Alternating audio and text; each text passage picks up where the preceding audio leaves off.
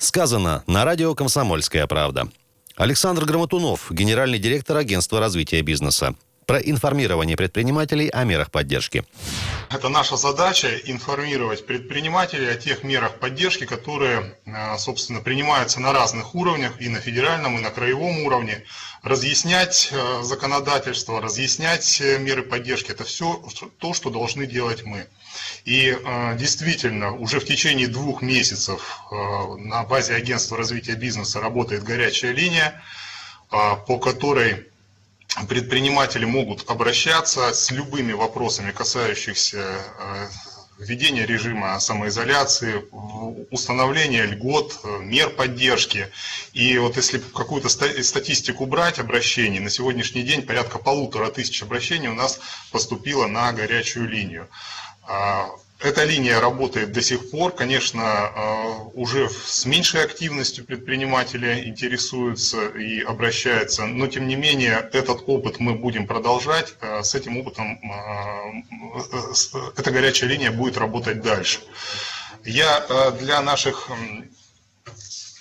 предпринимателей, для участников этой веб-конференции напомню телефон горячей линии 8 958 849 73 55. С 8.30 до 17.30 можно а, звонить на эту линию и в круглосуточном режиме можно направлять сообщения и вопросы а, на Viber и WhatsApp. Но э, хочется отметить, что агентство развития бизнеса ни на день не прекращало свою работу, безусловно, выполняя э, распоряжения, указы э, президента и губернатора. Э, мы отправляли часть сотрудников на удаленную работу, но это не сказалось никоим образом на деятельности организации любые обращения, любые просьбы со стороны предпринимателей, они, собственно, выполнялись и э, в режиме э, реального времени, и, э, собственно, по обращению по звонкам граждан. А с учетом того, что деловая активность в этот период значительно спала, и на самом деле многие и услуги агентства оказались, так скажем, не в приоритете. В первую, на, на первый план вышла, а, так скажем, наша а, финансовая служба и те обращения, которые шли по линии наших заемщиков, они, безусловно, рассматривались. А, в первую очередь они касались рассрочки и отсрочки по действующим кредитам, по действующим обязательствам. На сегодняшний день порядка 26% всего портфеля у нас э, пересмотрено, то есть э, предоставлена возможность отсрочки по обязательствам, порядка 140 обращений предпринимателей по действующим договорам мы растянули. Сейчас э, деловая активность возвращается, мы видим э, спрос на наши услуги. Вот э, для наиболее пострадавших отраслей, таких как сфера оказания услуг, сфера торговли промышленными товарами, были разработаны несколько новых продуктов. Это бизнес в кризис, время перемен, где под э, более э, льготную процентную ставку, под э, более льготные условия предоставления предоставляются наши займы. А мы ждем в ближайшее время докапитализацию. Это тоже одна из правительственных мер поддержки. Порядка 100 миллионов рублей уже в, в этом месяце поступит в наш микрокредитный фонд. Это означает, что мы сможем для наиболее пострадавших отраслей предоставить еще более льготные, то есть продукты под 2% на годовых. И самая важная, наверное, новость – это то, что мы меняем подход к начислению процентов. Теперь проценты будут начисляться не на всю сумму займа, а на остаток это действительно скажется на эффективной процентной ставке, наши продукты еще более будут льготны, еще более востребованы. Про наиболее пострадавшие отрасли.